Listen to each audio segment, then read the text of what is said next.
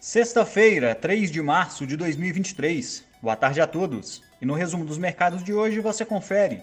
O Ibovespa fechou em alta de 0,52% aos 103.866 pontos, puxado pela valorização de companhias ligadas a commodities que reagiram positivamente a dados de atividade econômica melhores que o esperado na China.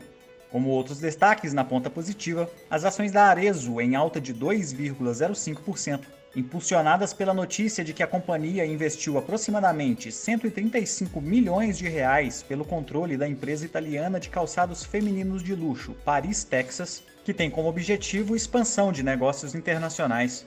Na ponta negativa, as ações da Rapvida em queda de 8,22%, com investidores seguindo repercutindo os resultados negativos divulgados pela companhia, que apresentou lucro líquido 56,1% menor no quarto trimestre de 2022 em comparação com o mesmo período do ano anterior.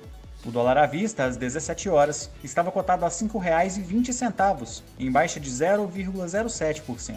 No exterior, as bolsas asiáticas fecharam em alta, repercutindo os dados do Índice de Gerentes de Compras de Serviços na China, que sinalizou o maior aumento na atividade desde agosto de 2022, ficando em 55 pontos. No Japão, o índice Nikkei fechou em alta de 1,56% e na China o índice Xangai Composto avançou 0,54%.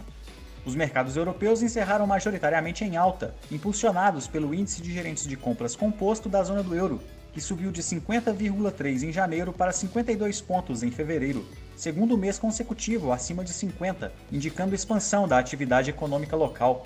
O índice Eurostock 600 encerrou em alta de 0,97%.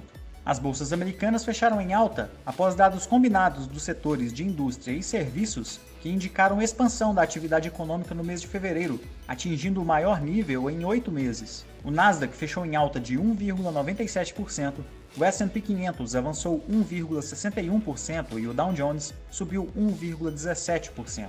Somos do time de estratégia de investimentos do BB e diariamente estaremos aqui para passar o resumo dos mercados. Um ótimo fim de semana a todos e até a próxima!